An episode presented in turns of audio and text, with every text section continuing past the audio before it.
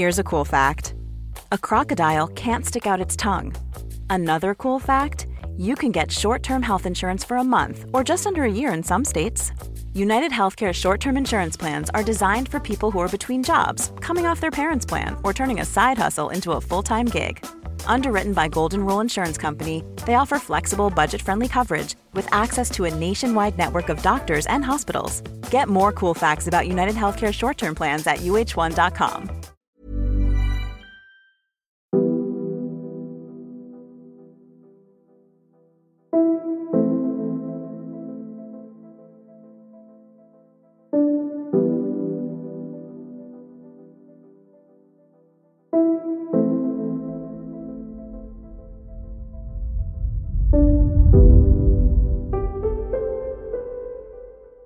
En 1976, una chica de origen italiano escapó de casa huyendo de su padre abusivo. En su nuevo hogar y con tan solo 19 años, conoció al amor de su vida con quien tuvo un hijo. Pero su sueño hecho realidad se cayó a pedazos en un instante tras la muerte de su esposo. Desde ese momento, la joven mujer se empeñó en rehacer su vida, solo para ser víctima una y otra vez de sus despiadadas parejas. Esta es la historia de Milena Quaglini, la asesina de violadores.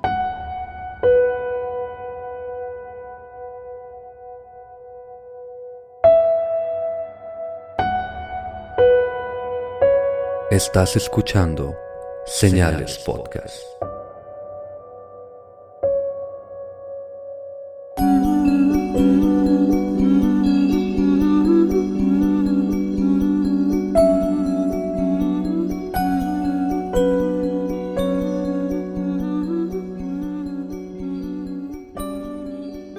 Buenas noches, gracias por acompañarnos en un nuevo episodio de Señales Podcast.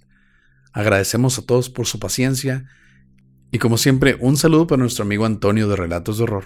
Búsquenlo en YouTube, Spotify y Facebook bajo el mismo nombre, Relatos de Horror. Métanse a señalespodcast.com donde van a encontrar a nuestros compañeros de Señales Network. Primero que nada, la Podcast, donde encuentran todas las historias del fútbol mexicano principalmente y otras historias del deporte internacional, además de Generación N donde encuentran todo lo que tiene que ver con videojuegos, pasatiempos de la niñez, todo lo que tiene que ver con Senders. Y no olviden que este 6 de marzo vamos a estar en la Ciudad de México en una pequeña convivencia con nuestros seguidores. Todos los detalles los pueden encontrar en Facebook o también en nuestro Instagram. No olviden que Señales Podcast fue invitado para los Spotify Awards que toman lugar el 5 de marzo en el Auditorio Nacional. Van a poder sintonizarlos en TNT o los que tengan cuenta premium de Spotify van a tener acceso directo a la transmisión a las 7 de la tarde. Esta primera historia de Milena Quaglini va a ser la primera dentro de este mes que vamos a honrar a las mujeres, obviamente por el 9 de marzo que es el Día de la Mujer, pero vamos a tomarnos todo el mes en este programa. Y ahora vamos con la primera historia. Milena Quaglini, la asesina de violadores. Hey, I'm Ryan Reynolds. At Mint Mobile, we like to do the opposite of what Big Wireless does. They charge you a lot, we charge you a little. So naturally, when they announced they'd be raising their prices due to inflation, we decided to deflate our prices due to not hating you. That's right. We're cutting the price of Mint Unlimited from $30 a month to just $15 a month. Give it a try at mintmobile.com slash switch. $45 upfront for three months plus taxes and fees. Promo for new customers for limited time. Unlimited more than 40 gigabytes per month. Slows. Full terms at mintmobile.com. Milena Quaglini nació el 25 de marzo de 1957 en Mezzanino, Italia. En 1976, para huir de su padre agresivo, luego de graduarse como contadora, con solo 19 años, se mudó a un pueblo cerca de Como en la frontera con Suiza, donde trabajaba ocasionalmente como cajera, niñera o en limpieza. En este lugar se casó con un hombre llamado Érico, y tuvo a su hijo Darío con él. Pero su esposo murió repentinamente a causa de una diabetes que acabó con su vida rápidamente. Milena cayó en depresión, razón por la que se volvió una alcohólica, y en sus propias palabras, esta fue la única etapa de felicidad en mi vida. Milena se mudó entonces a un pueblo cerca de su ciudad natal, donde conoció a Mario Fogli, con quien se casó de nuevo. Mario era un camionero ocasional, pero cuando Mario resultó ser un alcohólico, celoso obsesivo que la obligó a dejar su trabajo, convencido de que ella le sería infiel con sus compañeros, Milena se vio forzada a dejar de trabajar, así que apenas vivían del empleo ocasional de Mario y del trabajo que pudo conseguir su hijo Darío. Estamos hablando de que, que solo por celos e inseguridad de Mario sacaron de trabajar a Milena y pusieron a su hijo menor a trabajar, siendo que ella era completamente capaz y capacitada para trabajar y poder proveer una mejor vida para su familia. Así es. Mario era un controlador totalmente, a diferencia de su primer esposo, quien lamentablemente murió. Esto ya se ve como una historia trágica desde el principio. Aquí comienza todo. Todo lo que pasa mal en la vida de Milena, aquí es cuando comienza. La pareja tuvo dos hijos, a quienes apenas podían mantener, por obvias razones ya mencionadas, ¿no? Y por si fuera poco, un día de 1994, un grupo de oficiales embargó algunas de sus propiedades por deudas de Mario. Clásico. Clásico que el que no está trabajando, el que es un celoso que no quiere que trabaje, la persona que al parecer es la más capacitada, era contadora y jamás trabajó como contadora, es el que tiene más deudas y además secretas. Después de que la policía les bueno, después de que las autoridades les embargaran estas propiedades, Milena se separó de él y se mudó a la ciudad de Este con su segunda hija, donde trabajaba como recepcionista en un gimnasio. Como el dinero no era suficiente, también se dedicó a cuidar de un viejo de 83 años, de nombre Giusto Dalla Posa, quien se encariñó rápidamente con la mujer, así que le prestó 4 millones de liras, que eran cerca de 2.500 dólares en ese tiempo, pero Milena no podía pagar su deuda, por lo que Justo intentó chantajearla. La mala suerte estaba persiguiendo a Milena. No es mala suerte, y eso hay que dejarlo claro. Aquí actúa un hombre muy consciente de lo que está haciendo. Y ella pues obviamente no lo veía venir, confiaba en él totalmente. El 25 de octubre de 1995, Justo le dijo que podía pagarle 500 mil liras al mes, o en sus propias palabras, pagarle de otra forma. Cuando ella rechazó la oferta, el hombre intentó violarla. Los dos comenzaron una pelea durante la que Milena tomó una lámpara y lo golpeó en la cabeza y salió corriendo del lugar. Para su mala suerte, Justo alcanzó a llamar a la ambulancia, pero murió en el hospital diez días después. Milena confesó lo sucedido, aunque consideraron que lo había hecho en legítima defensa por lo que fue condenada a solo 20 meses de prisión por su uso excesivo de la fuerza. Aún al escapar de un intento de violación, fue encarcelada. Sí parece injusto que la condenaran si es cierto que solamente lo golpeó una vez o que no lo golpeó después de estar en el suelo. Pudo haber llamado a la ambulancia porque me parece que no pedir ambulancia a alguien que está herido aunque estés defendiéndote, eso puede agregarte un poco de condena. Pero ella intentó defenderse, lo hizo pues, y terminaron simplemente castigándola por hacerlo. Yo creo que nunca es un uso excesivo de la fuerza cuando estás tratando de luchar por tu vida y porque no te viole un cabrón. De acuerdo. Al salir de la cárcel, Milena volvió con su esposo Mario Fogli. Pero pronto volvieron las peleas y desacuerdos. Obviamente. Si por algo lo dejaste, no se va a cambiar eso lo que llevó a la mujer a tomar de nuevo y abusar de antidepresivos. El 2 de agosto de 1998, durante uno de sus episodios, totalmente ebria, Milena y su esposo tuvieron otra discusión. Esto era bastante obvio. Iba a suceder una pelea. Pero las condiciones no eran las mismas. Milena ahora se había adentrado en el alcoholismo y aparte estaba tomando antidepresivos que si alguien en algún momento ha visto alguna serie o lo ha pasado en, vida, si mezclas antidepresivos con alcohol, es una bomba de tiempo. Entonces, ella no iba a aguantar más.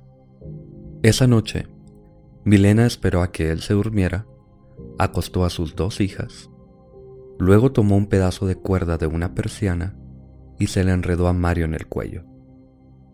Dice ella que supuestamente solo para asustarlo. Mario intentó someter a Milena en defensa, pero ella tomó un joyero, lo golpeó en la cabeza y luego terminó ahorcándolo. Enredó su cuerpo en una cobija, luego ese bulto en un tapete y lo sacó al balcón de la casa. El siguiente día a las 4 de la tarde, Milena llamó a la policía a quienes les dijo que había matado a su esposo. Luego de intentar obtener la dirección de la todavía ebria mujer, Milena puso a una de sus hijas en el teléfono, quien pudo darle indicaciones a la operadora que se hizo pasar por una amiga de su papá, y pudo confirmar que el cuerpo de su papá estaba en el balcón.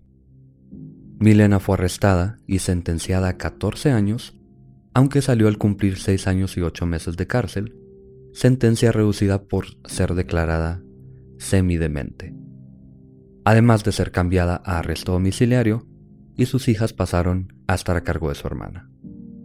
Después de esto, Milena fue enviada a una comunidad para alcohólicos anónimos, aunque luego de dos meses comenzó a tomar de nuevo.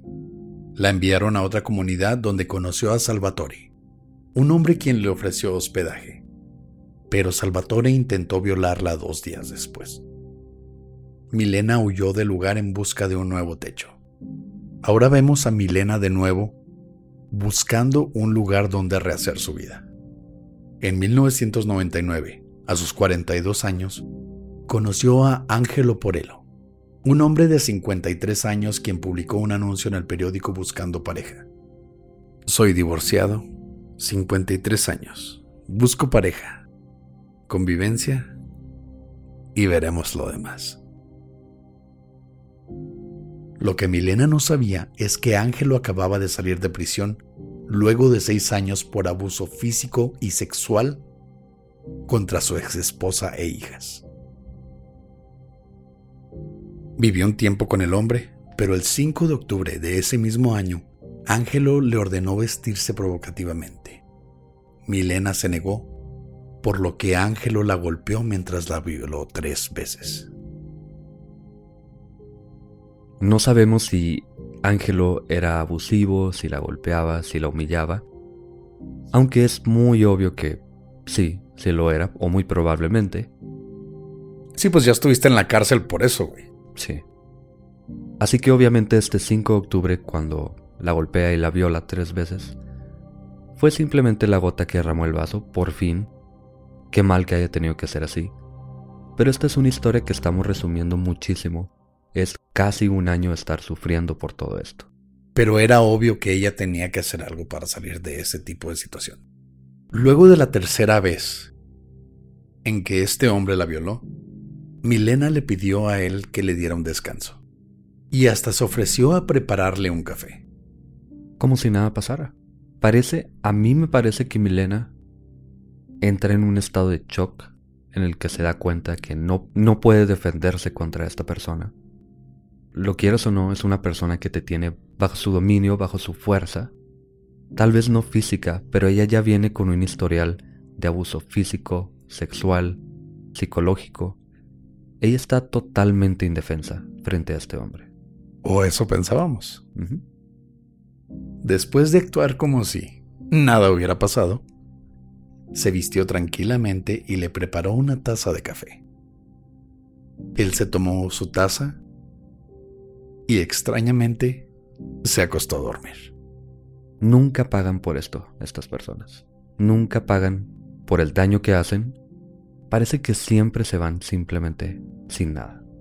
Pues sí se iba a ir. Milena había disuelto 20 tabletas de tranquilizantes en su café. Cuando Ángelo estaba inconsciente, ella lo arrastró a la tina que llenó de agua con el cuerpo de Ángelo dentro. Milena regresó unas horas luego para revisar si ya se había muerto. Y cuando se aseguró de que lo estaba, entonces arrastró el cuerpo al jardín dentro de un montón de composta. ¿Dónde pertenece este pedazo de mierda? Exactamente. Si de algo va a servir, que sea bueno para las plantas, ¿no? El siguiente día, una de las hijas reportó a su padre como desaparecido. Para entonces Milena ya había escapado en el carro de él. Fue arrestada manejando poco después porque estaba bajo arresto domiciliario, y aunque al inicio intentó engañar a la policía, escribiéndole cartas a Ángelo, disimulando que nada pasara, fue dos semanas después, el 20 de octubre, que el cuerpo en descomposición de Ángelo fue encontrado. Milena siguió negando lo sucedido, pero la policía encontró las drogas, o los somníferos, y rastros de ADN del hombre, así que Milena confesó del asesinato el 24 de noviembre. En prisión, Milena intentó superar su alcoholismo y depresión pintando ocasionalmente. Era su pasión y era lo que hacía para pasar el tiempo simplemente. Aún en prisión, esta mujer por fin se podía dedicar a lo que era su pasión. Y tenía yo creo, por así decirlo, paz mental de haber podido castigar a todos aquellos que le hicieron daño o que lo trataron.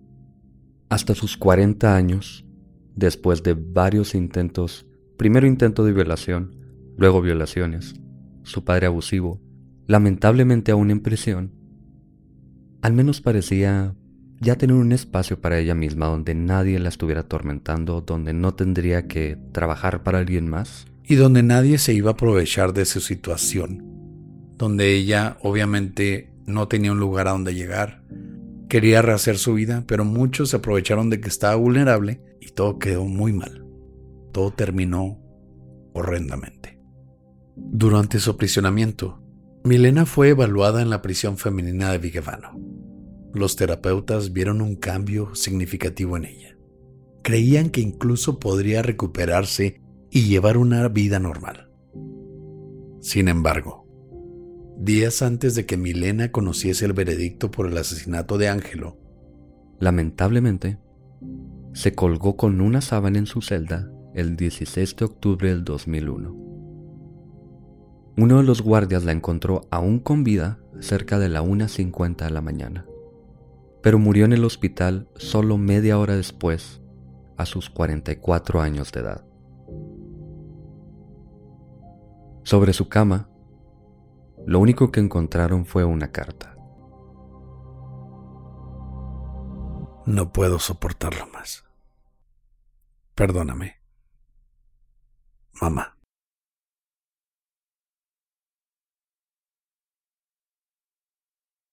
Gracias por escuchar. Señales Podcast. Buenas noches.